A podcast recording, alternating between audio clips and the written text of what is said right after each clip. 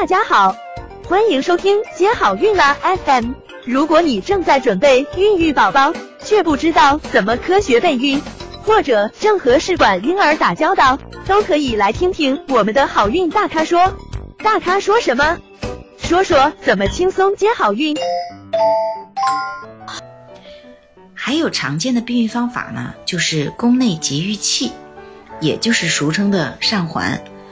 嗯，可能在十年前上环的女性避孕蛮多的，现在这个数目可能有所减少。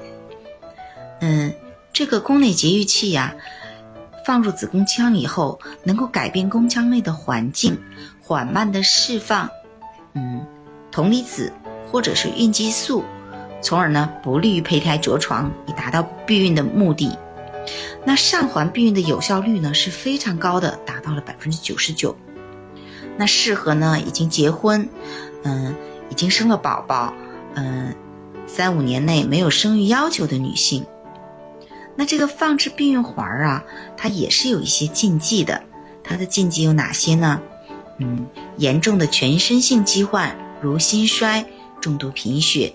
出血性疾病及各种疾病的急性阶段，嗯，生殖器官的炎症，嗯，如阴道炎，嗯，很重度的宫颈糜烂以及急慢性的盆腔炎等等，还有月经频发过多以及不规则出血的女性，还有就是宫颈过松、重度陈旧性宫颈裂伤，那这部分人放了环也容易掉出来，还有就是重度的子宫脱垂、子宫畸形。